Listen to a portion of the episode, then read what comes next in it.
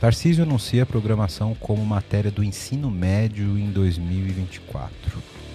Então ela já começa a ter noção de que você tem um conjunto de instruções e você só consegue dar comando se você usar esses conjuntos de instruções. Qualquer coisa fora disso já começa a dar erro. O pessoal hoje já tem o conceito do tipo, ah, tô aqui no Instagram aqui navegando aqui mexendo, se eu ficar falando um negócio aqui perto dele, ele começa a mostrar a propaganda para mim. Tá correndo o ano, então vai sobrar lá um mês no final do ano pro cara aprender o básico de programação para começar a ensinar. É complexo. Mas ou o cara então vai chocar ou ele vai ah, se encontrar mesmo, né? Pode ser que tenha mais gente se encontrando do que invadindo. Que aí já descobriu que gosta um pouquinho, então ele já foi conscientemente pro curso. Muito bem, muito bem, meus amigos do PPT não compila, estamos aqui hoje para mais um episódio e hoje nós vamos falar sobre um assunto muito relevante do ponto de vista de mercado de tecnologia. né? Vamos falar sobre educação de programação e assuntos tecnológicos no ensino médio, ensino fundamental, etc. Na escola como um todo. Né? E para falar disso comigo, tá- tem aqui dois caras. Que, o cara, cara que manja de educação, né? Porque eu sou só um, um, um- um mero profissional de tecnologia. Aqui para falar comigo desse assunto hoje está aqui professor Joaquim Pessoa Filho, professor da. É, ainda é FCI? Ou Mudou Ainda é a sigla? FCI. FCI do Mackenzie, né? Da Universidade Mackenzie. E o professor Pedro Cacique, também da Universidade Mackenzie. Os dois são Apple Distinguished Educator. É isso? É muito chique, cara. Não sei falar essas coisas. É tipo aquele cara que manja pra caralho da Apple, que dá aula. É isso. A tradução é essa, sabe? Dá um oi pra galera aí. Obrigado pela presença de vocês. Obrigado, Wellington, pelo convite. Vai ser um prazer falar aí sobre esse assunto que é tão importante, né? Que está que tá pulsando aí sobre, sobre a educação, que hoje a gente faz na universidade, né? Levar isso aí lá para o colégio, para o ensino fundamental. É, pra fazer as pessoas sofrer mais cedo, né? Legal. É, muito obrigado pelo convite. E, com certeza é sempre muito bom falar de educação, falar de computação, ainda mais pra galerinha mais nova agora. Vamos ver o que, que vai virar. Show de bola. É isso aí. Então acompanha pra gente, com a gente o episódio. O episódio tá muito bacana. A gente vai falar sobre essa nova lei que leva ao ensino de programação a partir de 2024 aqui em São Paulo. A gente vai falar sobre pedagogia, vamos falar sobre o curso superior de, de tecnologia, métodos de ensino, vamos falar de mercado, vamos falar sobre bastante coisa interessante. Então acompanha com a gente que o episódio está muito bacana. Bora lá? Bora!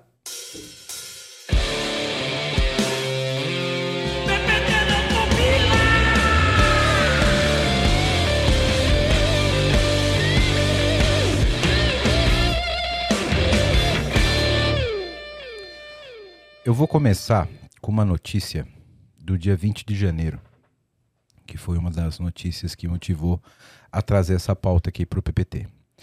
Tarcísio anuncia a programação como matéria do ensino médio em 2024. É, enfim, aqui o, o jornalista fala que é um, é um incentivo aí para que a gente tenha as pessoas tendo mais interesse por tecnologia, né? E tem uma grande discussão aí no, no meio acadêmico barra jornalístico, né? De que a lógica de programação tende a ser, a partir deste momento, uma matéria como seria matemática, português, etc., que mesmo as pessoas que não são da área técnica deveriam aprender não para uma profissão específica, mas para a compreensão do mundo. E eu queria abrir com a pergunta de qual é a opinião de vocês a respeito disso. Pô, perguntar pro pessoal da computação se computação é, importante. Tem só um pequeno, pequeno viés. Um pequeno viés só aí. É, só, só um pouquinho. Pois é, essa, esse é um assunto que já vem de vários anos aí atrás nessa discussão. né? Acredito que agora a gente está começando a ver um pouco do fruto disso, né? Eu acho que é, que é uma boa iniciativa, mas é um desafio muito grande. Né? E o desafio ele é muito maior não pelo conteúdo em si, mas pelas pessoas que estão envolvidas nesse processo. Então, eu vejo aí um, um desafio começando agora em, em 2023 aí, no caso de São Paulo aí com, com esse anúncio, né? Mas a gente pode falar aí da, da BNCC, a gente vai ver que, que isso já tende a ser realidade, pelo menos no papel tá bonito, parece, né? Uhum. É, tende a ser realidade é, mais, mais próxima agora. É, e é engraçado que a programação em si, ela, ela explora vários conceitos que já são é, práticos na sala de aula. pensamento crítico, é, tomada de decisões. Então, isso tudo, teoricamente, a gente já trabalha em outras disciplinas. Em algumas uh, uh, escolas, já principalmente as particulares, o pessoal já está começando a incluir. Agora a questão é, vai ser uma disciplina isolada, vai estar tá no meio de outras disciplinas, é um momento extracurricular? Acho que essa que é a discussão que tá, tá é, mais, né? é, é, isso que eu fico tentando imaginar. Tipo, o cara vai ter lá, tipo, das sete da manhã às oito português, aí depois das oito ele vai ter lógica e programação, e depois vai ter, tipo, história. Vai ser, tipo, uma, uma matéria da grade curricular, ou vai ser um conceito de apoio nas outras disciplinas, né? Porque é, é exatamente o que você falou. Eu acho que o raciocínio lógico ele apoia até o próprio raciocínio crítico, né? Bota esse, bota esse moleque fazer um troubleshoot no código, ver se ele não vai pensar melhor nas asneiras que ele fala. É. Né? Ajuda, ajuda na, na vida, né, cara? Sim. Agora, é, como isso vai se construir, eu tenho uma certa dúvida e, e, e é, eu trouxe vocês para discutir exatamente isso. Do ponto de vista pedagógico, a programação, ela não é uma, uma é como é que eu posso chamar um conceito ou uma um conhecimento que tem que ser construído com base em outros que talvez a pessoa ainda não tenha no ensino médio? Sim, tem, tem um pouco disso, né, em alguns assuntos. É, mas primeiro, para deixar claro, né, nós somos professores universitários, né? Então Sim. a gente está tá falando do ponto de vista aqui de quem ensina essa computação na faculdade. Nós já fizemos treinamento com, é, com o colégio, né? inclusive nós, nós, dois já participamos de um projeto que ensinamos programação como optativa no colégio. É, então nós temos uma experiência de contato com esses alunos, né? Mas a proposta ali é outra, né? E tem uma série de, de assuntos a serem abordados. E, inclusive, um dos assuntos para ensino médio é programação não é só o pensamento computacional. E tem hardware também. Então você entendeu o que é um hardware de um computador, o hardware de um celular, né? Você, como que eu penso na criação de um aplicativo? Então a gente está tá trazendo uma série de habilidades que a gente precisa ver como que vai ser a bagagem desse aluno em, em outros aspectos, né? Porque não adianta nada ele saber programar e não saber escrever em português direito. Exato. Né? A gente já tem uma defasagem no ensino muito grande. O cara não sabe pôr uma né? vírgula no texto, mas que vai pôr um ponto e vírgula no código. Exato. É, a vantagem é que, é, como a gramática é mais simples, né? o editor vira e fala pra você: então, na linha 28, Isso. na coluna 13, é. está faltando um ponto e vírgula. Isso. Acho que você deveria colocar, né? Talvez. Né? Talvez. Né? É que, é. Exato. Então, é, o que me preocupa um pouco é, são os temas. Sabe? O que, que eu vou trazer e para quem que eu vou trazer? Ensinar programação, mas que nível de programação? E, e, e assim, para quem? Se a gente está ensinando para todo mundo, será que o pessoal que gosta de, sei lá, ir para a área jornalística e para a área de humanas em geral, assim, será que eles querem? Será que realmente eles precisam saber programar, né? Ou é mais a programação naquele estilo de blocos, você vai ligando blocos, né? Lógica é, de programação, né? Não, montar, sei lá, usar o. Como que é aquele do, do Google lá? O, esqueci o nome dele agora. Nossa, o, Pra isso. Que você arrasta mesmo bloquinhos. Scratch? É, Scratch. Scratch. É do MIT. É do MIT. Então, o, o, Scratch, por exemplo, você arrasta o bloquinho, você faz o while, faz o if, você testa uhum. e tudo mais. Mas você não está escrevendo. É o conceito código. da lógica em si, não é o código. É o conceito, né? mas dá para você programar. Inclusive, dá para programar para Arduino. Você Boa. consegue programar para Arduino, assim. Lógico que fica aquele, aquele visual grande, né? O texto fica, não é texto, né? Fica por imagem, então fica meio grande. Mas dá para você criar estruturas, dá para você criar pequenos algoritmos, dá para você ensinar e tudo mais. Isso já vem acontecendo, principalmente em escolas particulares, né? Mas e nas públicas? Qual que é o acesso do aluno, né? É. Essa é uma discussão que já, já acontece há mais tempo, né? Como incluir isso. A maioria das escolas que hoje inclui, inclui como pensamento computacional. E aí tem um espaço reservado, que normalmente é o espaço maker, que ele tem de tudo um pouco mas eles trabalham mais a lógica, o pensamento computacional mesmo, estruturado, né, para o aluno conseguir uh, estruturar seu pensamento, sua ideia para gerar uma nova solução. E aí eles acabam associando a outras disciplinas. Então a gente vê muito hoje é, a programação associada à matemática, à física, química, geralmente as exatas, né, que faz um pouco mais de sentido na hora, mas a gente consegue associar a qualquer outra disciplina. Eu conheço casos de escolas, por exemplo, que trabalham com disciplina de biologia leva os alunos num passeio e aí depois dá um iPad na mão dele para ele poder programar não é um aquele, pouquinho. Não é aquele exemplo clássico de herança de programação orientada a Não. objetos, não é classe animal, aí Lembra- que tem Que é, bom que não. cachorro, Abstração, né? abstração. Não é isso não que eles ensinam, não, Que né? bom que Ainda não. bem. Mas é, o pessoal, eu acho que o que mais tem movido é essa associação das disciplinas. Porque mesmo se a gente tirar a programação, o pensamento lógico da jogada, há muitos anos as escolas estão tentando fazer disciplinas ou trabalhos mais interdisciplinares, né? Então a programação ela entra aí como um, um conector, talvez, né? Sim. E, e eu acho que é aí onde está a grande sacada de, da, da diferença de quem entende de pedagogia e de quem não entende. Porque eu, vindo para cá, por exemplo, falei, pô, como é que a gente vai abordar esse assunto, sabe? E a cabeça do cientista da computação, eh, eu, eu percebo que, assim, e tem até uma diferença de que pessoas têm outra formação de computação, eu percebo. Mas quando a gente fala de, pô, eu vou ensinar para esse moleque programação no ensino médio, sabe? Você falar que ele vai ter uma disciplina de programação e vai ter uma disciplina de matemática, para mim é como se ele tivesse uma aula de matemática, uma de cálculo. Cara, é a mesma coisa, sabe? No- Na minha cabeça, tipo, é como se você tá dando uma disciplina genérica e no outro lugar você tá dando a mesma disciplina especializada em alguma coisa, né? Porque na nossa cabeça de cientista da computação, tipo, programação é matemática, não, é, é- é consequência do, do, do raciocínio matemático, né? Eu acho que é um problema do nosso pensamento, que somos da área. Isso eu falo até porque, assim, eu dei aula muito tempo para os últimos semestres do curso de Ciência da Computação. Um belo semestre, a direção virou assim, então, esse semestre você vai dar aula ali para o segundo semestre do curso. Eu falei, pô, legal, diferente, nunca dei aula Divertido. Divertido. Eu matei o pessoal dentro da sala. Eles lembram com ódio de mim até hoje, de, de tão difícil que foi a disciplina para eles, porque, para mim, muitas coisas se tornaram fáceis por causa da minha experiência. Então, hoje, a gente tem, por exemplo, você olha para um, uma rede neural, você começa a enxergar funções ali, você começa a ver que, que você está fitando dados, né? Que, e aí você, você entende a quantidade de neurônios. Aí, mas vai explicar isso para um adolescente. Isso é extremamente complicado de, de, de passar para ele, porque tem um todo. Você comentou do background, né? Então, esse é um assunto, por exemplo, delicado. Será que eu vou entrar nesse nível? Provavelmente não.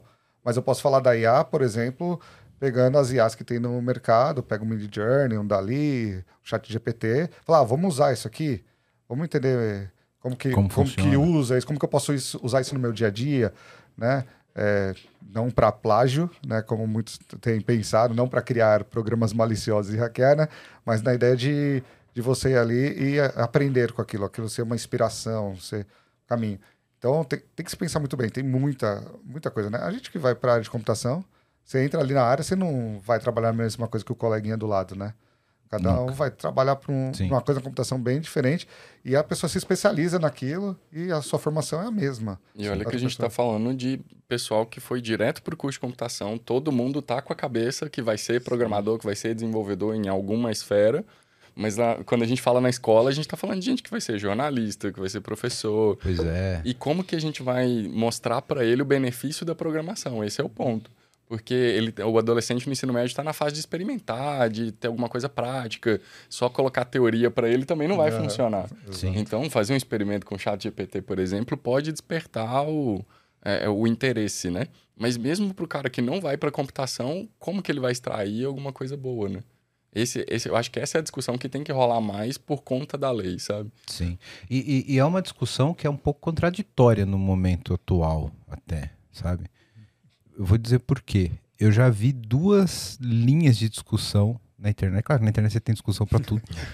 tem, idiota só duas? Foi no Twitter. É que- Só não vai pro esgoto da internet, chama Twitter, né? Mas eu já vi discussões sérias, assim, que eu levei em consideração alguns pontos de vista, sabe?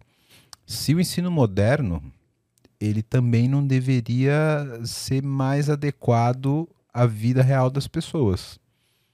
E aí eu fiquei pensando, porra, será que realmente um cara de terceiro ano do ensino médio, são três anos aí no ensino médio, né? Não sei, faz tempo que eu terminei. Isso é uma boa pergunta. São, né? Tá, beleza. O cara- será que um adolescente, terceiro ano de ensino médio, ele precisa ter cálculo 2? Ele precisa saber o que é uma integral? De fato, se ele vai ser jornalista. Depende muito para a área que ele vai, né? Exato. Ou o cara vai ser, sei lá, artista plástico. É, mas hoje a realidade é esse aluno não chega sabendo a matemática básica direito na faculdade. Mas não é o que se propõe a, a grade. Ah, sim. Né? É. Na, na prática, ninguém sabe. Na, na, na- prática, o cara se forma em ciência da computação não sabe qual é integral ainda, né? A regra da cadeia, ele nunca Se nem forma sem saber Se forma sem É. Na prática, a coisa é outra. Mas, supostamente pela grade, esse cara passou, teve contato com esse conteúdo, né? Aí você chega num outro ponto onde se propõe ter uma carga de ensino de programação que pressupõe que pelo menos o conceito de função matemática ele deveria saber, né? Aí eu não sei, desculpem meus amigos pedagogos, nossos ouvintes pedagogos, se tipo dá para fazer esse tipo de ensino, tipo, eu vou contar um caso pessoal meu inclusive, que eu acho que é interessante falar, que eu já contei algumas vezes aqui no podcast, mas acho que é um exemplo bom do ponto de vista de pedagogia. Mas se dá para o cara, tipo, ter esses dois conhecimentos, tipo, será que ele consegue saber o que é um algoritmo antes de saber o que é uma função, sei lá, é, como é o nome? É domínio e espelho? Nem lembro mais. Né? Será que essas coisas são compatíveis? Né? Será que ele, ele, ele vai conseguir assimilar esses dois conceitos? E para apimentar a discussão aqui, eu me lembro, cara, eu tenho 39 anos. Na minha primeira série, no ensino fundamental. Porra, quantos anos fazem isso? Quando a gente tem a primeira série nos anos fundamental, no. uns 7, 8 anos, né? Por aí, 6, 7 anos, é isso? Dependendo da grade, sim. É, acho que por aí. Sete anos. né? É, sete anos. Então estamos falando de 32 anos atrás. Na minha escola pública, tinha aula de informática. E eu me lembro que eu tive contato ali com um. Tinha um teclado, aquele, com- aquele monitor CGA. Tá, Acho que já, já- acho que já era VGA. É, não era Quatro. só verde, né? Não, não era só verde, ele já tinha tipo uma luz de fundo. pelo Quase menos. branco. Quase É. branco, isso, aquele monitorzão marfim, Com né? aquela proteção, né? O V na frente. Depois todo mundo terminava de usar, botava aquela capinha, Capa de plástico, de lei. capinha de plástico, né? porque senão não funcionava. Você sabe que se você deixasse É. a capa, não funcionava, no outro dia ele não funcionava. Mas tinha um software de que era uma tartaruguinha e que você dava comandos, Tem até hoje. Muita gente usa até hoje. que era PF tantos, pra direita aí o ângulo. E, cara, que eu achei maravilhoso. Acho que ali fudeu a minha vida, porque eu sou isso até hoje. Acho que ali foi o primeiro momento que eu falei, cara, eu consigo dar comandos ali. E aí tinha tarefinha simples, do tipo, escreva aqui os comandos que você dá pra tartaruguinha pra fazer um quadrado. E, cara, isso 32 anos atrás. E a gente tá voltando, esse assunto agora vai pro ensino médio, sabe? Aí a questão que fica na minha cabeça é, será que a gente não deveria dar esses conceitos? Porque, cara, PF e tanto, para direita tanto, querendo ou não, é um algoritmo. A gente tá falando de programação estruturada, mas é, né? Uhum. Será que não deveria vir antes, inclusive? Tipo, porque aí, aí não depende tanto do conceito matemático, da programação em si, da lógica booleana, etc. Mas o conceito de algoritmo já nasce ali na cabeça do moleque, e aí ele vai ser fadado a ser desenvolvedor o resto da vida. Dentro dessa tua experiência, eu tive uma experiência antes de entrar na faculdade que foi fazer um curso de computação. E lá eu vi orientação a objetos, criei classe sem saber o que era orientação a objetos, sem ter o conceito. Então eu escrevia lá class, eu escrevia essas coisas. Funcionava. Eu, tinha, que- eu, eu tinha receita de bolo para Você fazer. sabe que muito deve hoje no trabalho Ainda é assim. assim, né? Mas por que, que eu coloco isso? Não, é porque senão não É, funciona. é, senão né? não builda. Senão senão não não builda. Se não tiver essa palavra antes, não builda. Exato. E aí, quando eu entrei na faculdade, que eu comecei a ter aula teórica e tal, o professor começou a explicar o que era. aquela- Eu falei, ah, então aquilo que eu fazia era por causa disso. Aí, pra mim, fez muito sentido. Então, eu vejo muito na cabeça desse pessoal, às vezes, você ensinando alguns conceitos sem dar nomes complicados, mas ele, eles tendo contato. Por exemplo, você pode ensinar algoritmo sem falar que é algoritmo. Você Famoso ficar- receitinha de bolo. Exato, é receita de bolo, né? Ou do pão, né? A gente faz, brinca lá, tu constrói um sanduíche aí, né? E aí você executa a receita lá, né? De uma forma tosca para zoar, né? Para para ensino, ter, ter uma atividade desse tipo. Tá, você, você ensina aquilo ali, aí a pessoa às vezes não vai associar, mas ela já começa assim, ah, eu tenho que ser mais específica nos comandos que eu tô dando. Ah, mas na próxima vez que ela vai escrever, ela fala assim, tá, o que que eu posso escrever aqui? O que que você vai interpretar se eu ler aqui? Então ela já começa a ter noção de que você tem um conjunto de instruções E você só consegue dar comando se você usar esses conjuntos de instruções. Qualquer coisa fora disso já começa a dar erro. Então você já começa a mostrar mais ou menos como que o computador funciona, como que é programar e tudo mais, né? E aí lá na frente, você, ensina os nomes complicados para quem quer aprender os nomes Sim. complicados. Tá? Eu, eu vejo isso como um caminho. né? Eu vejo isso funcionando de uma forma legal. Eu já vi isso sendo aplicado, né? Eu acho interessante. Eu vejo, por exemplo, escolas particulares hoje, muitas já usam sistemas como o da Tartaruguinha, né? No iPad você tem o Playgrounds, que também tem... E aí é 3D, você vê o bichinho em 3D, você pode trocar o bichinho. A premissa Então- é a mesma, a cara é que tá diferente. Tá mais Exatamente, moderno, é, né? Exato, né? Fica mais lúdico. Não é né? só mais um pixel verde. tela, né? Pois é. E aí, beleza, o pessoal está resolvendo o problema. Então você está você tá ensinando como pensar de no lugar do computador. Então, Forma estruturada, forma né? estruturada. É, depende muito de até onde você quer chegar também com a criança, né? Porque ensinar os conceitos básicos, mesmo que não tenha os nomes corretos que vão chegar lá, você pode falar para ele que função é um bloco de instruções, por exemplo. Não precisa entrar nos detalhes matemáticos, né? Mas ele consegue começar a aprender o reaproveitamento de instruções, por exemplo. Então ele aprende que ele pode fazer uma coisa uma vez e depois reutilizar. Então tá, tá além do que a gente quer na teoria computacional. A gente quer mostrar para ele o que, que ele pode fazer. E aí tem muita criança que daí vira um cientista da computação e tem gente que só usa aquele pensamento estruturado para outras coisas na vida, né? Sim. E essa é a premissa por trás das leis, né? É Sim. colocar essa, essa, essa estrutura. Sim. Eu já conheci muita gente, cara, que não era de computação, mas pensava como um programador, sabe? E aí, claro, eu já falei isso pra, tipo, assim, objetivamente, eu já falei isso pra umas três pessoas na minha vida. Eu lembro exatamente das três pessoas que falaram, cara, você tem um raciocínio lógico que você poderia ser um programador. Porque você vê pela, pela forma que a pessoa pensa, sabe? Ela tem uma maneira estruturada, procedural e, e- e organizada de, de até formatar as ideias, sabe? E eu acho que isso ajuda em todas as áreas. Não eram pessoas de computação, sabe? Mas elas tinham mais facilidade de comunicação, tinham mais facilidade de expressar e organizar as suas atividades, etc., justamente por essa, por essa forma mais analítica de pensar, né? E eu falei para vocês que eu ia trazer uma, uma experiência pessoal para gente comentar. Eu já comentei algumas vezes no, no- em alguns outros, os outros episódios do podcast, mas eu tive muita dificuldade com matemática no ensino médio. Muita dificuldade. Eu fiz ETESP ali na- do lado da FATEC, né, ali no, na, na Tiradentes, e eu sempre vim de escola pública. E, cara, ensino de escola pública é uma piada, né? E lá o ensino era muito forte. né? Eu tive muita dificuldade de acompanhar o primeiro, segundo, terceiro ano de, de matemática.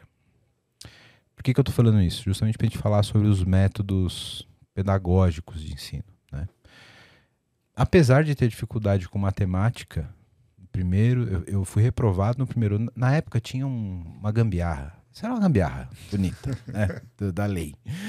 Você podia é, postergar aquela sua reprovação, chamava progressão parcial. Tipo, você ficava Uhum. devendo a, ma- a matéria. Uhum. Só que, tipo, você podia arrastar a matéria para da sua vida, sabe?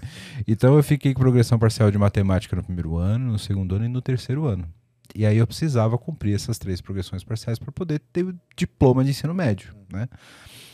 E, e, cara, apesar de eu ter dificuldade com matemática no primeiro, segundo, terceiro ano, eu programava desde os 12 anos. Comecei com computação com 12 anos programando em Basic, copiando e colando o código do help do DOS e testando no compilador Basic do DOS 5 no XT. Então eu tinha facilidade de entender o processo de programação, mas por alguma razão, na minha cabeça, aquele f de x da aula de matemática não encontrava com Porque tem aquele letra function. nessa desgraça aqui. né? Pois é. Por alguma razão, aquelas duas coisas não se encontravam, sabe? Não se encontravam na minha cabeça. Eu tinha muita dificuldade de entender. É, e matéria do ensino médio, basicamente, isso, são funções, né? Logaritmo, etc. E aquelas coisas, as coisas não funcionavam. Aí eu lembro até hoje, um amigo que era, até hoje, ele é, acho que ele é reitor da FEI hoje. Flávio, um abraço pra ele, se estiver ouvindo a gente. Ele- eu trabalhava na escola de computação já, ele prestava é, serviço para essa computação, ele já era professor lá na FEI. Ele falou, cara, pede para sua professora ver se você não consegue resolver esses exercícios com código. Vê se você não consegue fazer isso de uma forma diferente. E eu falei. E aí, falei, beleza. Me deram uma lista de código para fazer. E eu resolvi todos os exercícios com código. né? Cara, aquele, aquele, aquela lista de exercícios, ela mudou uma chave na minha cabeça que eu falei, caralho, essa função, então é isso. Porra, explodiu minha cabeça e eu virei um ser humano de exatas que achei que nunca seria. E aí fui para a área de, de ciência da computação, depois fui para a área de física e minha vida mudou totalmente do, do ponto de vista de. Então tem um quê de como as pessoas compreendem a disciplina, sabe?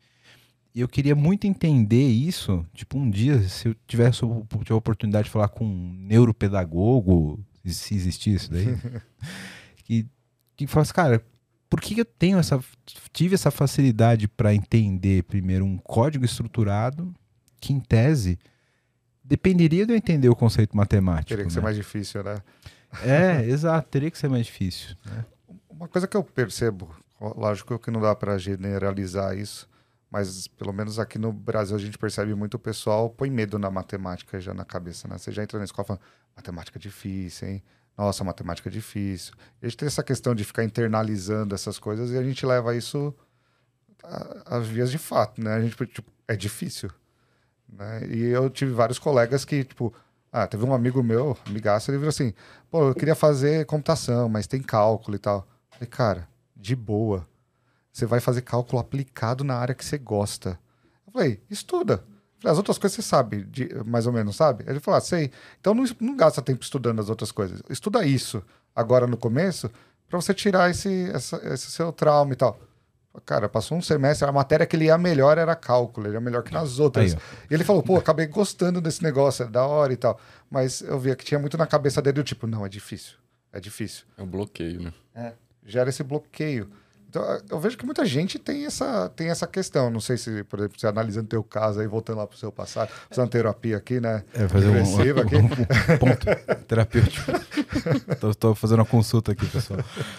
Mas, eh, cara, o que eu me lembro é que eu tinha dificuldade de entender a estrutura da parada. Uhum. Porque te dá uma forma, falar, cara, isso aqui faz assim, depois faz assim, faz assim. É muito tipo decoreba, sabe? Tipo, como você Uhum. falou, cara, 5 mais 5 é 10 porque é. Entendeu? É, Essa Dois vezes- dificuldade eu tenho, eu tenho até hoje. É. Eu lembro nas aulas de física, o professor, não, ó, você tem que decorar aqui isso aí. Você fala, mas por que, que eu tenho que decorar? É, mas eu sou péssimo em decorar, eu não decoro. Né? Aí na hora que eu entendia como o negócio funcionava, eu deduzia a fórmula. Eu ficava assim, eu sou meio louco, né? Eu não sou muito normal. Mas eu precisava entender o porquê. Na hora que eu entendi o porquê, a- exato. virava a chavinha. Aí eu lembro que quando me deu aquele estalo de, cara, f de x, o x é a variável de entrada. Ó, Parando. Caralho, velho. Então é isso. Então, tipo, a- o que tá do igual pra frente é um algoritmo que vai, o resultado é o output da função. Cara, essa estrutura de, tipo, procedural que a matemática não dá, porque a matemática é descritiva, né? E aí, quando você leva isso para um código estruturado, que você percebe procedimentos, laços, etc., cara, aquilo transformou a minha vida. Tipo, cara, era alguém ter a pedagogia de explicar, cara, é assim, ó, esse X que entra Mas é uma aqui, pergunta, mas seu professor será que sabia disso? Cara, não sei. Porque é um problema que eu vejo hoje na muito na formação. E não é incompetência do- dos professores, é, é como a gente é formado, né? Uhum. Como, como a preocupação do que a gente tem, o que, que é importante? Pô, sempre foi ensinado desse jeito, né? Parece físico, né? Você faz, Sim. fez assim, funcionou comigo, vou fazer com todo Vai mundo, né? funcionar assim. É, Foda-se. não, e não é assim. Eu sofri pra aprender, agora eu vou fazer doer pra ensinar. Exato. Com certeza, muita gente aprende a matemática bem do jeito que é, que é ensinado. Mas pessoas como você, como eu, têm uma dificuldade para ali e falar: ih, caramba, não estou entendendo isso daqui. Sim. Se tivesse alguém que tivesse explicado de uma forma um pouco diferente e tal, mas será que essa pessoa também consegue, já viu esse tipo de pensamento, já fez essa relação? Né? Acredito até que muito dessa, de trazer a tecnologia para a sala de aula hoje é até por conta disso. Já que o computador está no dia a dia, essas coisas estão a gente já está envolvido nisso, né? Como que a gente, como que a gente consegue pensar? Né? O pessoal hoje já tem o conceito do tipo, ah, tô aqui no Instagram aqui navegando aqui mexendo, se eu ficar falando um negócio aqui perto dele, ele começa a mostrar a propaganda para mim. Pô, então tem alguma coisa inteligente que, ah, será que ele pega pela frequência? Então as pessoas começam a pensar formas de que, como será que esse negócio Como funciona será por trás? que é, Porque né? ninguém conta que que exatamente como é, né? Aquilo é uma caixa preta, né?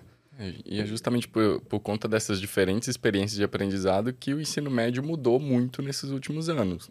Obviamente ainda não estamos num estado legal que deveria estar, mas a proposta é justamente dar chances diferentes para as pessoas diferentes, né? E aí a computação também entra aí, né? Porque ela é um caminho, é um dos caminhos que a gente tem. Mas o Joaquim falando da questão de preparação dos professores também, né? Porque como que vai ser? Vai chegar e vai chegar numa escola pública, por exemplo, e falar, beleza, tem que ter computação aqui a partir do ano que vem. Pega um professor que já existe aí, ele vai dar lá aula de programação. Não é assim, como é que eu, eu tenho que ter uma formação, e não só de computação, mas de como ensinar a computação. Sim, pedagógico, né, cara? Porque senão chega o Joaquim lá, vai mandar Java para as crianças de Né? 12 anos. Tadinha. Mas vamos, vamos, vamos se dar bem na vida. Você dá... Bola, Coda aí um Spring Boot aí. Né? Não é programação? Exatamente, né? H2 aí, põe na sua memória aí. Sobe um main cache aí eu quero um microserviço para amanhã. Junto com a redação de português. Exato. E o pior é que eles pegam, geralmente, é o professor de matemática, né? Que acha É. que a matemática é o mais próximo da programação. É. Então, professor de matemática tem que saber programar. Tem que saber programar, se vira. tem que Será que o professor quer aprender? Exato. Isso. Acho que uma das grandes barreiras é essa, o interesse por parte dos professores, sabe? Na minha família é família de professores, tá? Minhas irmãs são professoras. Aí eu não queria ser professor, porque eu odiava ser professor, mas era a praga da minha mãe, né? Eu virei professor também, né? É, as professores de, de escola pública, né? Eu vim de escola pública também. Eu tive muitos professores, eu tive professores excelentes, mas eu tinha professor que ia lá realmente ganhar o salário dele e acabou, né? E aí como que você consegue eh, trabalhar com um professor desse?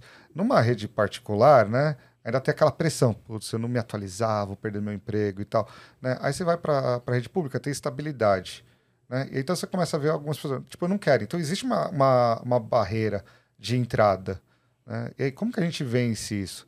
Porque também, para quem está ali trabalhando, eu me colocando no lugar do professor ali, pô, tá me dando mais trabalho.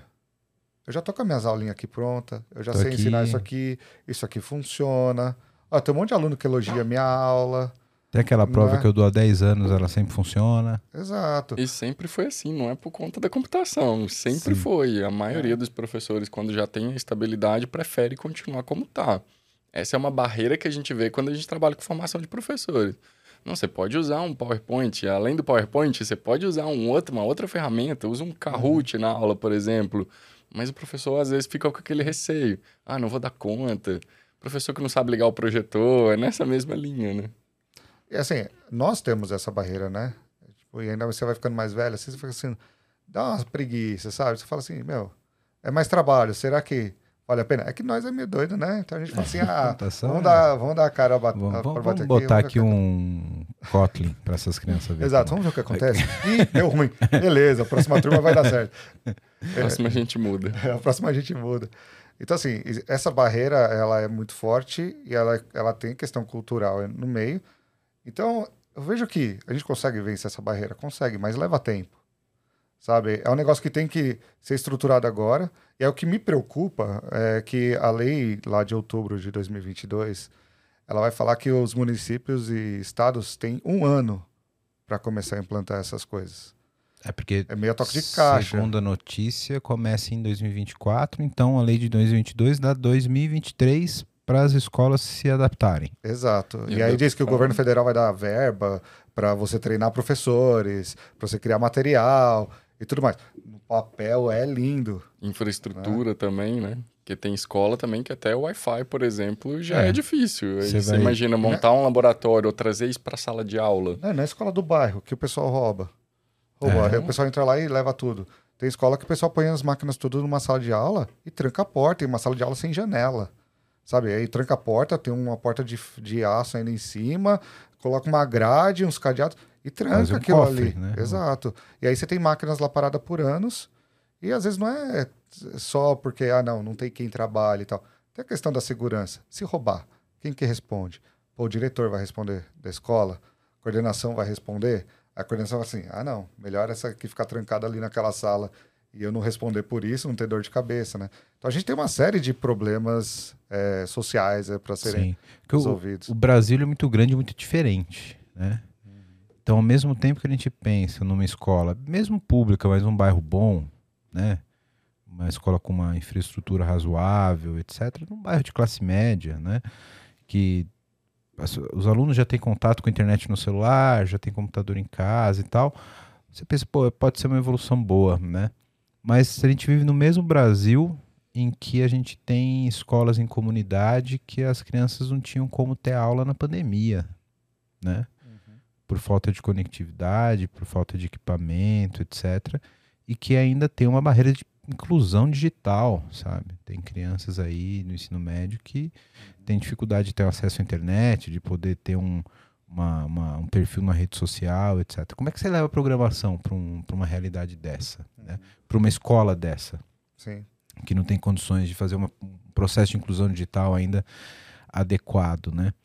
E a lei é a mesma, né? Em tese, a grade de ensino dessa escola de um bairro, da, da escola particular de um bairro rico, da escola pública de um bairro de classe média e da escola pobre de uma comunidade, em tese a grade é a mesma, né? Uhum.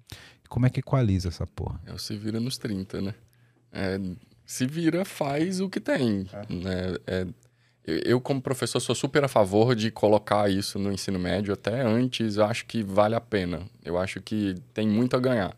Agora, o problema, um ano para você mexer com infraestrutura, abrir licitação para comprar material, e licitação no nosso país demora muito mais que um ano. Né? E, e formar professor, criar o plano para formar o professor.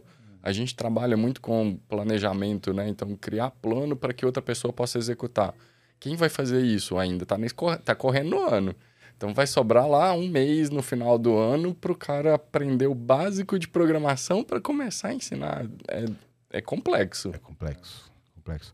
E eu fico imaginando também a continuidade disso, né? Porque se a gente está falando do ensino médio como um todo, você vai ensinar o cara aí fiel se durante três anos? Ah, e a BNCC ela fala do ensino infantil, fundamental 1, fundamental 2 e médio.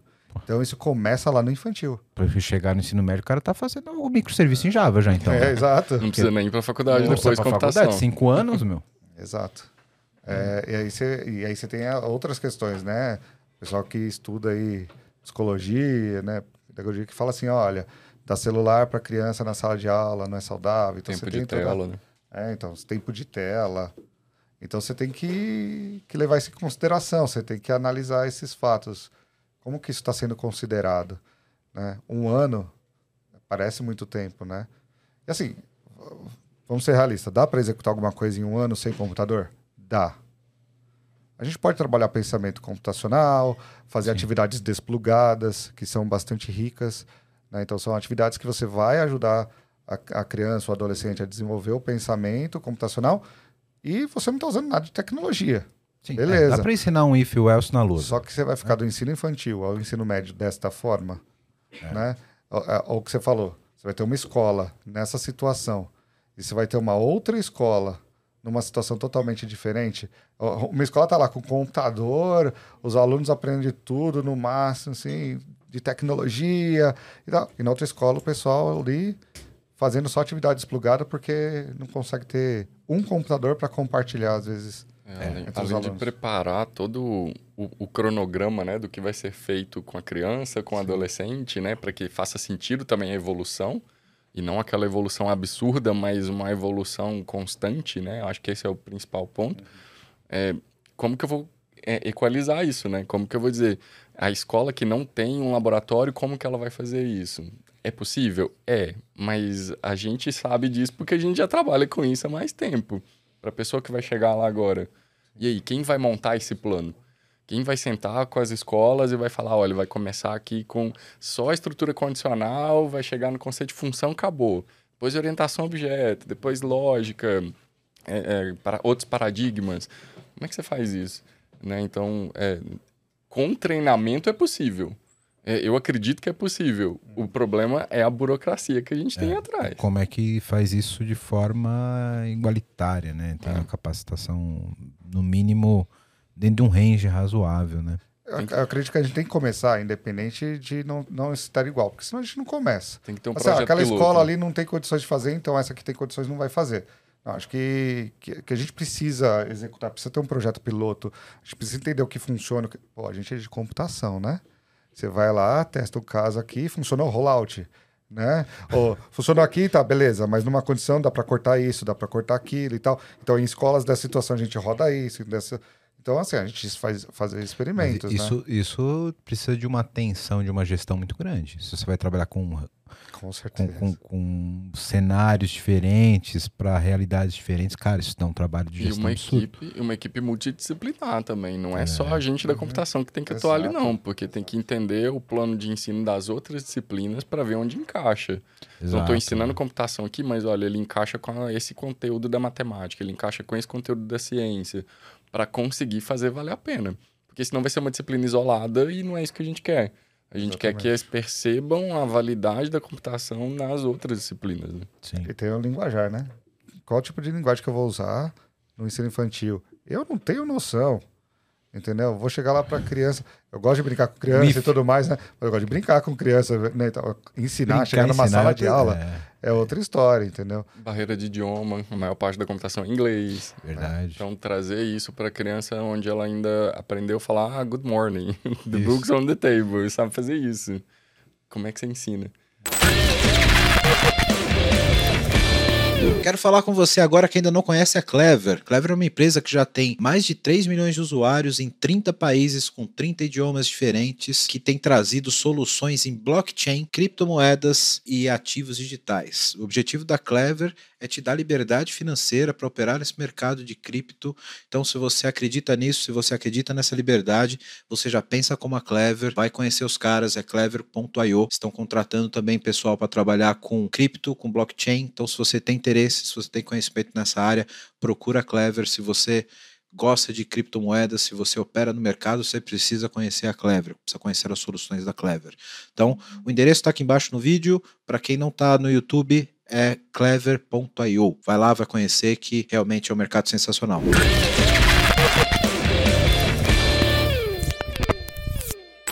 Eu queria trazer agora a discussão um pouco mais para a realidade de vocês. Para a gente falar um pouco de mercado e o impacto que isso pode ter no ensino superior. Né? É, eu vou dar primeiro o meu testemunho aqui de mercado, né? como, como profissional da área que contrata quantidade razoável aí de, de pessoas, algumas delas recém-formadas. Eu percebo ainda um gap muito grande de formação das pessoas que estão recém-formadas, principalmente, e aí eu sou um pouco chato nisso, de conceitos. Né? A gente vê muito produtor de código, né? mas pouco programador. São, para mim, são categorias completamente diferentes. O cara que sabe escrever um código para fazer uma coisa, o cara que entende o que está fazendo, que sabe o conceito por trás daquilo. Né? Então, acho que o mercado de tecnologia hoje ainda tem um gap muito grande de qualidade de formação das pessoas, sabe? Tanto para o lado do, da instrumentação, quanto do lado da, da compreensão da, da coisa, sabe? Então, acho que por isso que a gente tem um gap de profissionais ainda muito grande. Né? E eu queria ver a, a visão de vocês sobre como as pessoas estão chegando na faculdade. O cara lá do primeiro semestre, é, ele vem muito cru de conceitos matemáticos, de computação. Sempre tem um hackerzinho gênio que já chega falando que vai hackear os temas da, da, da, da faculdade, que sabe tudo e que enfrenta o professor. Sempre tem, eu sei que tem. Tem aquele cara que tem um pouco mais de dificuldade, tal, mas na média, como que é o perfil do aluno de computação médio hoje, na visão de vocês? E como que uma iniciativa como essa poderia impactar o cara que chega para o cara, pô, não, eu estudei isso aqui no ensino médio e agora eu sei que eu quero seguir a carreira de computação. Porque para as outras profissões isso é mais, é mais comum, né? O cara ele fez redação no ensino médio, ele chega aqui e falou, pô, eu descobri que eu quero ser jornalista, né? É, eu, fiz, eu gostava de matemática e agora eu tô aqui para fazer engenharia. Mas na computação, o cara vai meio que porque ele quer falar no MSN, tá ligado? Na nossa época era isso. O cara queria ficar no MSN, o cara queria ficar. Quer fazer no... jogo. Quer fazer jogo, né? E qual é a opinião de vocês sobre quer isso? Ganhar dinheiro, né? Uma área que dá dinheiro. É, é sempre assim, né? Profissão do futuro. Exato. A gente está num contexto bem privilegiado, né? A universidade que a gente trabalha, ela, ela recebe muito aluno de, de escola particular, na, na grande maioria. Temos uma diversidade grande, mas na grande maioria. Então a gente tem um, um universo aí de alunos que chega com um conceito um pouco mais bem trabalhado. Mas ainda assim a gente recebe muitos alunos que estão com falha com a matemática e tudo. Aí depende muito da universidade como que ela vai tratar isso, né? No nosso caso, a gente tem suporte para o aluno, tem ah, ah, é, é, cursos ah, paralelos ali de matemática que consegue e tal. Mas é, não são todos os lugares assim, né? E também não estou romantizando também os alunos que estão chegando para a gente, uhum. porque tem muita gente ainda com, com falha no conceito. Eu imagino que tendo antes é igual a gente estava falando, né? Vai ensinar desde o começo, vai chegar lá programando né, o novo Facebook antes de chegar na faculdade. Eu não acho que vai chegar nesse ponto, mas vai facilitar muito para que ele entenda o conceito correto ou para que ele aprenda a nomenclatura correta e ali vai começar a evoluir. É como se ele tivesse feito um cursinho antes, né, de entrar na faculdade. E aí já aprendeu muita coisa antes de entrar. Então, eu imagino que pode ajudar. É, eu consigo ver muito com, com bons olhos, eu estou bem otimista com isso, né? Apesar de ver as dificuldades, mas é, espero que melhore, né? Uhum. Espero que melhore. Eu também espero que melhore. É, não que esteja extremamente ruim, também não dá para falar isso, né? É, o Cacique falou, né? Nós estamos numa ali no, numa situação, num contexto um pouco diferente. Embora a nossa universidade também tenha muitos alunos bolsistas que vêm de escola pública, mas eu não percebo que a diferença de escola pública e particular é tão gritante assim. Até porque o cara bolsista que conseguiu na Universidade Mackenzie, uhum. ele é um cara diferenciado que conseguiu por um processo seletivo extremamente concorrido, né? E normalmente é uma pessoa que se esforça pra caramba, Sim. sabe? Dá muito valor pelo que tem, pelo que conseguiu. Uhum. Então, às vezes ela não entende aquele conceito, mas ela está estudando mais em casa, mais do que o outro que chegou mais bem, bem preparado e tudo mais, né? Inclusive, é, a gente é meio que, uma, meio que uma história dessa, né? Fui bolsista. Eu também fui lá. bolsista do ProUni é. e fui aluno desse cara. Traga idade não, é. Sacanagem. Senão eu vou falar que você não gosta de Java. É. Droga, me descobriram. então, é... mas assim, você percebe é, alguns gaps, mas é muito espalhado. Eu tenho dificuldade de te falar assim, não, o pessoal tem muita dificuldade nisso aqui. Porque você fala, matemática, beleza. Como a gente é uma faculdade de exatas, gente, junto com a nossa faculdade, é, se juntou o curso de matemática, né? A Verinha lá faz um trabalho excelente, sabe, de trabalhar com esses alunos no começo para ajudar na matemática. Mas tem muitos que fazem uma redação horrível. Sabe, tipo, eu não sou, sabe, não escrevo redação perfeita e tal, tenho, tenho várias trocas e tal. Mas, meu, é, é, é, chega chega um, um, absurdo de gente que tem vergonha de escrever. Sabe? Se ela vai te escrever, ela fala, não, depois eu te mando uma mensagem, porque ela consegue jogar no Google para ver se a palavra tá uhum. tá certa, não sei o quê. Aí você fala, gente, que dificuldade. E às vezes, alunos que passaram por excelentes escolas, tá? No projeto que a gente trabalha, a gente tem um aluno lá, por exemplo, que tinha muita dificuldade de escrever e fala assim, meu, o cara programa mal bem, ele fala muito bem, fala mais de idioma, só que na escrita dele era terrível. Então, existem gaps em várias áreas. Né? Às vezes a pessoa destaca muito em outra. Então, é difícil falar assim um específico. O meu, o meu receio do, cole, do colégio, do ensino fundamental, né? Um e dois, o ensino médio está ensinando computação, é que você não pare um bebê, né? Pegando nove, nove grávidas em um mês. Sim. Né? Ou seja, o tempo a, é o a mesmo. A velha regra que o programador usa para discutir com o gerente de projeto. Exato, né?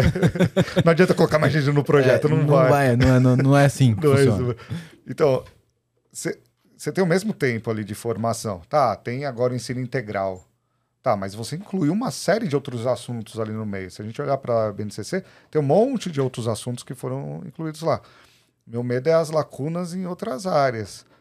Né? Aí você fala, ah, tá bom, mas o pessoal que gosta de computação, vai focar nessas disciplinas de computação, vai fazer as obrigatórias de outra área e vai fazer uma faculdade de computação. Tá, mas como que ele vai chegar com conhecimento de cultura, de... Sabe, porque isso é interessante. Igual você falou, ah, puta, gostei de física, foi lá para radioastronomia e tal. Pô, mas você fez computação. Embora seja exatas, tem uma distância muito Sim. grande, né?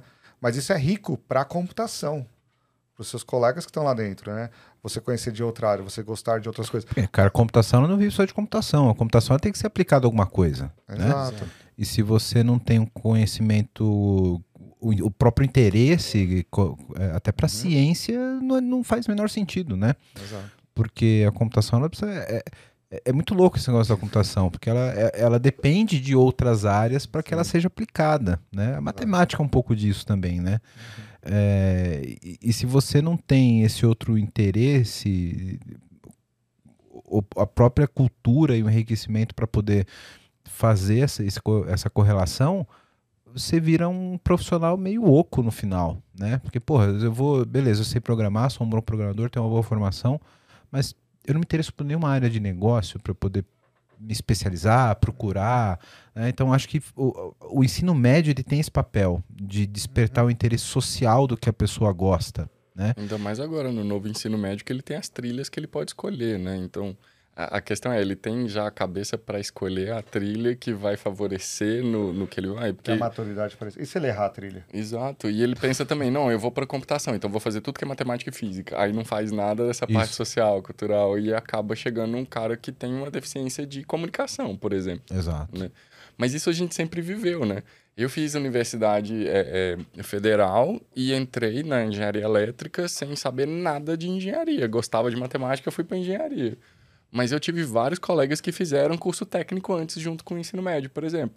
Os caras na eletrônica mandavam bem, fazia tudo e eu lá, assim, né? A diferença é que agora a gente vai colocar isso obrigatório no ensino médio. Então a gente vai tentar nivelar um pouco mais essa parte de computação para tentar diminuir esse gap né? Que é, na minha época, o que os ensinos técnicos faziam. Sim, É verdade, verdade. Bom, você que tá vendo esse podcast da hora, tá vendo um monte de problema aqui que a gente tá colocando, né? E quer uma ajuda aí na sua empresa, faz o seguinte: entra no site aqui da VMBears que a gente pode te ajudar. vmbears.io.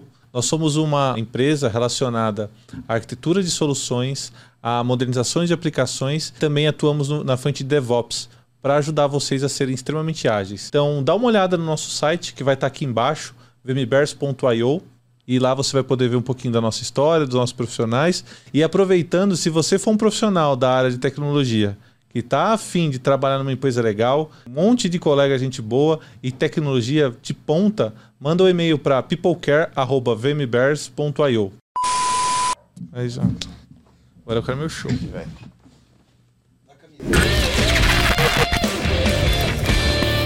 a nossa área ela tem um pouco desse viés de tipo o cara ele é nerd, ele sabe fazer cálculo, computação e não adianta falar com o cara de arte, né? A gente tem já um pouco desse viés, né? De, de aquele cara que você deixa ele programando no quarto escuro e passa o prato de comida por baixo da porta. Eu percebo que o, o mercado já não, não vê assim. O mercado já, já inclusive valoriza pessoas que têm multitrilhas, que conseguem ter um viés de gestão, um viés de comunicação, um viés de negócio, né? O negócio valoriza cada vez mais o mercado de tecnologia que consiga viabilizar negócio e falar de negócio, né? E um ponto que eu queria perguntar para vocês, que eu não sei se está assim ainda, mas na minha época de, de universitário era assim. Existe classicamente, ou existia classicamente, uma evasão muito grande no primeiro ano da, dos cursos de computação, né? Especialmente ciência da computação. Né? Sistemas acho que nem tanto, né? Porque tem ali uma, uma válvula de escape ali meio que de administração e tal pra galera se sustentar, né? Mas ciência da computação é tipo, começa três turmas e termina quatro alunos. Pelo menos na minha época era assim. Vocês acham que essa base inicial ali ajuda, pode ajudar nisso? Tipo, o cara já sabe mais ou menos onde ele tá pisando, ele já tá meio que pré-selecionado ali. Tem muita gente que chega ainda de gaiato no curso de ciência da computação achando que vai fazer jogo, ficar milionário, virar o Bill Gates só ali mandando e-mail, não? Acho que tem ainda galera que pensa assim. Chega lá com de paraquedas, Com né? certeza. Aí chega e encontra Sim. a primeira aula de cálculo. Tem, tem o pessoal que chega assim e fala assim: o que, que eu tô fazendo aqui? Ah, os pais obrigaram, sabe? Tipo, não, essa área que dá dinheiro, vem pelos motivos errados. Alguns acabam se ajustando e gostando, outros só espanam e saem, né? É, mas é isso aí, no começo do curso acontece muita evasão ainda, né? Assim, no- na nossa realidade, né, o, no Mackenzie a gente sempre teve um número de evasão um pouco menor do que a, do que a média, né?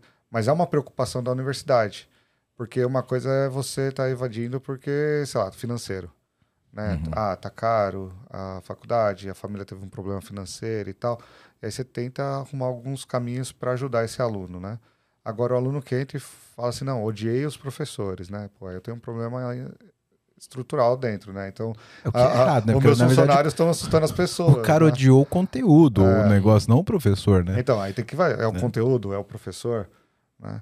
Ah, Tem seres humanos, né? No, no- seres humanos, seres humanos. Eu tive professores que eu odiei, sabe? Eu olhar assim e falar assim, tá, passou um na cara- minha vida. Teve um cara na minha vida que me ensinou Java. Esse cara é- não presta, né?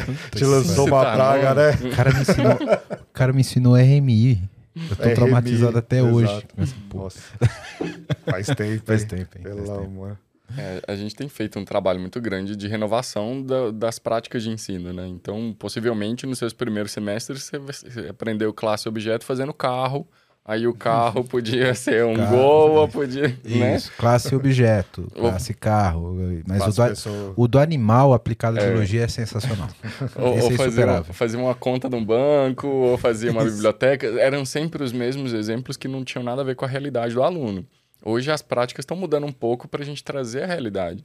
Então, por exemplo, a gente dá aula da disciplina de web. O cara vai ter que fazer um projeto no final, mas o projeto não é um site que eu estou determinando o que ele vai fazer. Eu estou determinando os pré-requisitos e ele vai ter que colocar no contexto. Então, se o pai dele tem uma concessionária, ele vai fazer o site para a concessionária do pai dele. Esse tipo de coisa ajuda muito a gente manter o aluno. Sim. Mas pensando se ele vem eh, já com algum conhecimento, aí eu acho que de duas uma. Ou ele vai chocar com um professor mais tradicional, e aí vai evadir por conta disso, porque ele já conhece um pouco e o professor tá querendo ensinar um negócio que é datado. Mas esse caso já existe, né? Já Na existe. computação tem muito autodidata, já che- chega os gêniozinhos lá que quer enfrentar o professor, né? Tem, mas eu acho que em comparação, igual o Cacique tá falando, o pessoal já vem do colégio, acho que uma ideia de tipo, ah, eu manjo. É, ele vai vir oficialmente sabendo, Oficialmente. porque tá no É. ensino médio, entendeu? Entendi, entendi. E- Isso, isso pode ser preocupante mesmo, como É. o professor vai lidar com isso e como o aluno vai lidar com isso, né? Taca Java no meu semestre, velho. Manda Java com. Mostra então, você não sabe nada, Ué, né? aí, ó, Tipo, você- joga você- um RMI no... Sai da- Pra te tranquilizar, hoje é mais Python, é Porra, um pouco mais alto nível. Deus. Mas ou o cara então vai chocar ou ele vai ah, se encontrar mesmo, né? E pode ser que ele se, que tenha mais gente se encontrando do que invadindo. Sim. Porque aí já descobriu que gosta um pouquinho, então ele já foi conscientemente pro curso. Sim, sim. Porque eu, eu lembro, cara, que eu tinha, eu tinha muita dificuldade na minha época de, de ciência da computação, porque eu já vim, eu entrei velho, né? Tanto que a gente tem a mesma idade, foi meu professor. Eu já entrei velho porque eu tinha feito já, na época não chamava sistema de informação, era análise de sistemas, no Uhum. técnico, né? Era- tinha processamento de dados também. é, isso. Não, você então- não é dessa época, eu tô te zoando. Droga. então era. Cara, eu não lembro se era. Não era processamento de dados. Era análise de sistemas. Análise de sistemas. Análise de sistemas. Era Análise tecnólogo. Que era dois anos. Ainda né? existe o curso. Ainda existe? Era técnico, fiz na federal ali da, do, do Canindé. Depois eu fui para ciência da- ciência da computação, porque a análise de sistemas eu descobri que era basicamente administração, né? Com Visual, de, Visual Basic e Delphi na época. Nossa, E, pô, legal. Mas eu tinha, eu tinha já uma noção, né? Eu já estava no mercado, já trabalhava e tal. E, cara, é muito foda para quem tá num curso carregar o fardo de, por exemplo, pô, eu já, já desenvolvia, já trabalhava. E eu tinha que estar sete e meia da manhã numa aula de banco de dados para aprender as três regras formais. Uhum. Cara, aquilo era um Consigo imaginar. meu Deus, cara, aquilo era um fardo na minha vida. Pô, eram, tinha aulas maravilhosas, que tipo, isso aqui eu preciso e tal, e mas não era Java, tá? Eu tinha umas aulas que era, tipo, porra. E, e eu acho que é muito legal eu ter feito o curso mais velho, porque eu me apeguei ao que realmente eu, eu, eu via valor no curso, sabe? Que era a parte mais conceitual da parada da computabilidade da ciência da computação, o conceito da ciência da Mas computação. você teve uma vivência e você sentiu falta disso, né? Sim. Essa é uma questão que a gente discute muito no projeto que a gente trabalha, que assim, a gente joga o aluno para sofrer um problema lá. Joga tipo, ele ó, na fogueira. vai resolver isso aqui, né? Por exemplo, levantamento de requisitos. Não vou te dar o levantamento de requisitos. Você vai, ah, você quer fazer um sistema para área de saúde? Vai lá, fala com o Wellington lá e vê uma ideia de projeto e conversa com ele. Ah, quem é o Wellington? Ah, tá aqui o telefone dele, liga lá para ele e conversa com ele. Então, mas nunca fiz uma entrevista, não sei o que que é. E não dá orientação, deixa ele lá. Aí ele vai conversar com você e tal, e vai trazer. Na hora que ele começar a modelar o negócio, ele vai falar assim, ih, mas tá faltando informação. Ih, eu não perguntei isso, eu não perguntei isso, eu não perguntei isso, eu não perguntei. Começa a ver os problemas. Uhum. Na hora que eu ensinar para ele a teoria, falar assim, então, levantamento de requisitos, você tem que pensar requisitos funcionais, requisitos não funcionais. Os, funcion... os não funcionais você pode separar nessas categorias por causa disso. É bom você fazer perguntas desse tipo, que você consegue esse tipo de resposta. Na hora que ensina a técnica, ele dá valor para isso, Sim. porque ele sofreu lá. Ele Só já que viu como, como que a é a gente faz vida. isso na graduação? Porque eu tô falando isso de a gente executando de um projeto, que aí o aluno fica muito mais tempo do que na sala de aula, um projeto de extensão. Agora, na graduação, tem menos tempo. Como que eu faço isso lá? Então, também tenho essa dificuldade de executar isso lá. Mas você entende que na hora que você teve o problema, você dá valor para aquilo. Então, provavelmente, muitos alunos que se formaram, ele fala assim, puta, se eu voltasse para a faculdade hoje, ia ser um saco? Ia, mas eu ia aproveitar muito mais Cara, isso, eu tenho isso, certeza que deve ter dev ali, ó, fazendo aquele troubleshooting de performance, fala, caralho, aquela aula de análise de algoritmo, que era mesmo lá? Faltou. o. N, mai- o Nzão, o Nzinho, É. o Ozão, pô, tenho certeza, cara, tenho certeza. Porque o cara, tipo, ele tá vendo na prática aquela parada, tá ligado? E que é um negócio que, tipo, a gente valoriza pouco na computação, que é a referência. Até porque a gente tem pouca bibliografia e tal. Mas, porra, o advogado, quando ele pega um caso e fala, porra, na faculdade eu vi tal coisa, eu vou consultar o livro, ele pega um livro desse tamanho e ele vai buscar. Eu não sei porque a nossa área não tem muito isso. O cara vai no Stack Overflow, caralho. Entendeu? Mais fácil. É mais fácil, isso que é foda. Não, e livro também tem um complicador né, na nossa área, né? Você vai escrever um livro, quanto tempo demora para você escrever um livro? Quanto tempo demora para passar pela, pela edição e quanto tempo demora para ser publicado? Né? Você pegar, fazer de React aqui agora, meu, daqui seis meses é outra história. É, Surgiu um negócio diferente, aquele livro já está obsoleto, né? É, tô falando de React porque a gente tava montando uma disciplina de web lá, falei, ah, vamos pôr React aqui. Uhum. Vou atrás de um livro de referência para falar para o aluno. Aí você acha o livro que tem maior número de, de compras e tal, você vai ver a avaliação dele super baixa, você vai ver o comentário. Ultrapassado, ultrapassado. Você fala, mas tem, Faz um, seis meses que tem, tem um ano esse livro, mano. E a a maior reclamação do pessoal é, tá ultrapassado, ultrapassado. Aí você vai ter referência onde? Nas documentações, Sim. Que amanhã já vezes- sai uma nova. e que às vezes é uma bagunça, algumas Ah, documentações. caralho. ou tudo em inglês, né? E aí, o que, que é mais fácil? Né? É mais fácil olhar a documentação e virar Wellington, então. Se eu tenho esse problema, como que eu resolvo? É mais fácil o Wellington me responder. Né? O Stack Overflow é o amiguinho. É o, É, é é o amigão amiguinho do lado, não é amiguinho do lado. É, é, pois é. É, acho que teremos aí uma, uma grande evolução e um choque aí no- nos próximos anos, caso de fato isso vire realidade, né? Eu, como, como executivo da área, eu tenho uma grande esperança de que o mercado melhore com isso.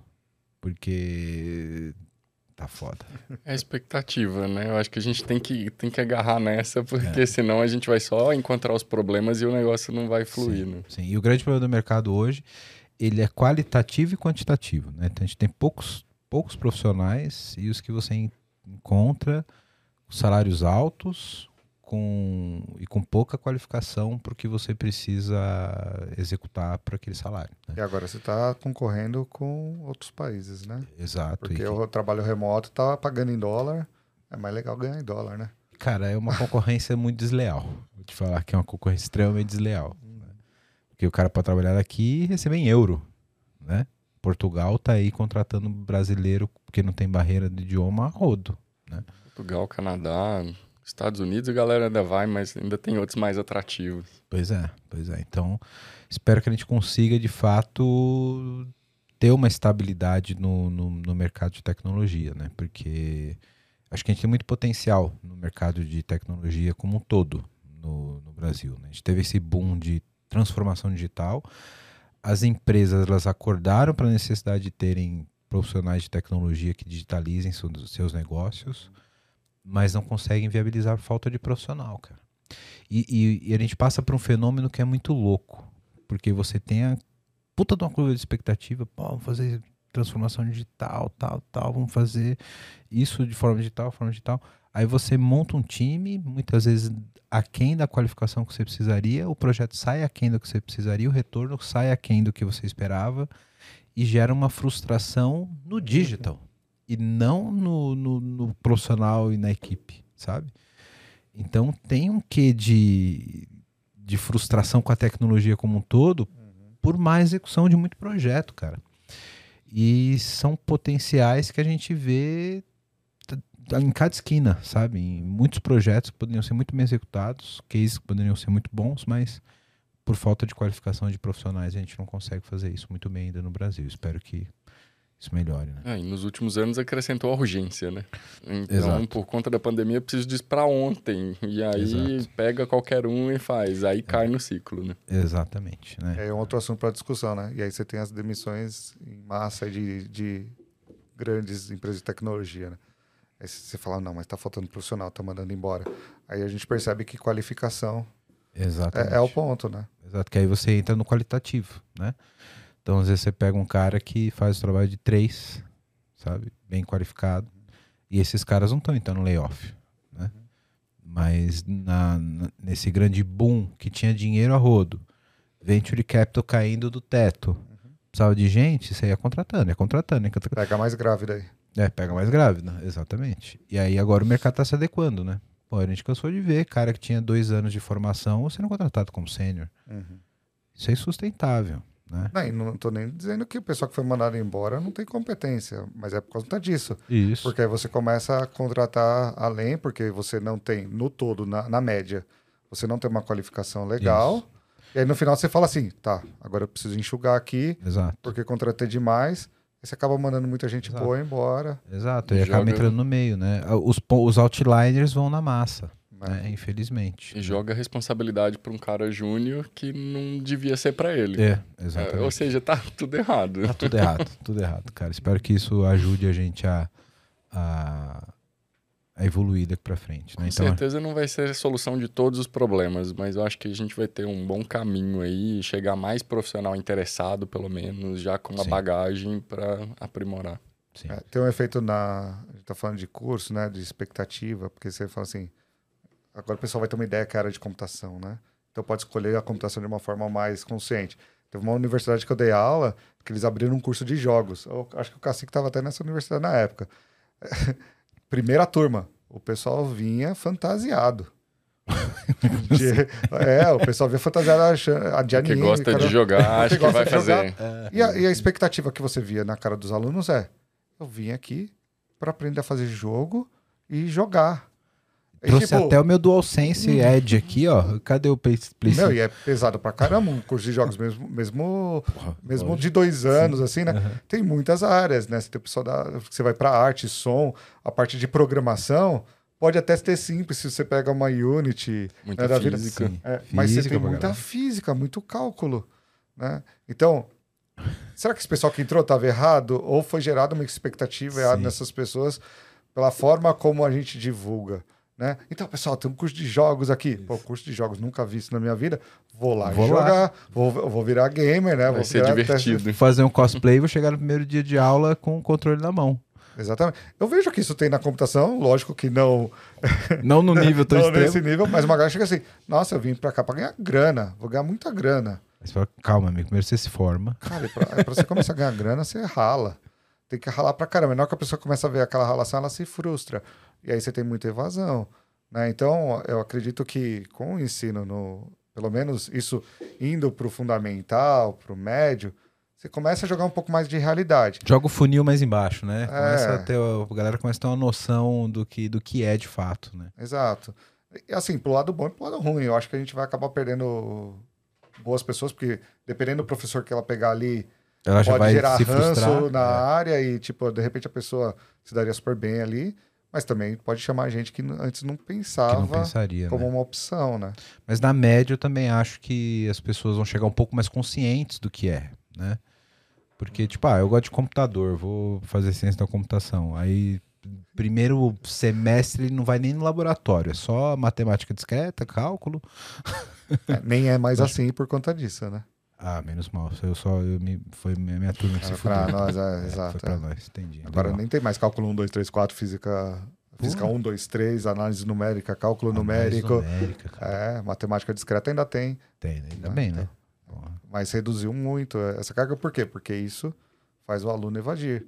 Porque ele já chega com conhecimento deficitário da, da área de matemática, mesmo que você dê um nivelamento para esse aluno, ele ainda tem um preconceito da área, e aí você vai falar para ele, não, você vai fazer quatro semestres de cálculo aí. Ele vai falar, vou fazer cálculo para quê? Então a gente aceita não ter cálculo para esse aluno poder não evadir e, e se focar em outras coisas. Em outras entendeu? coisas, entendi. É a mágica da pedagogia, né? Né? Estratégias. Estratégias. Estratégia.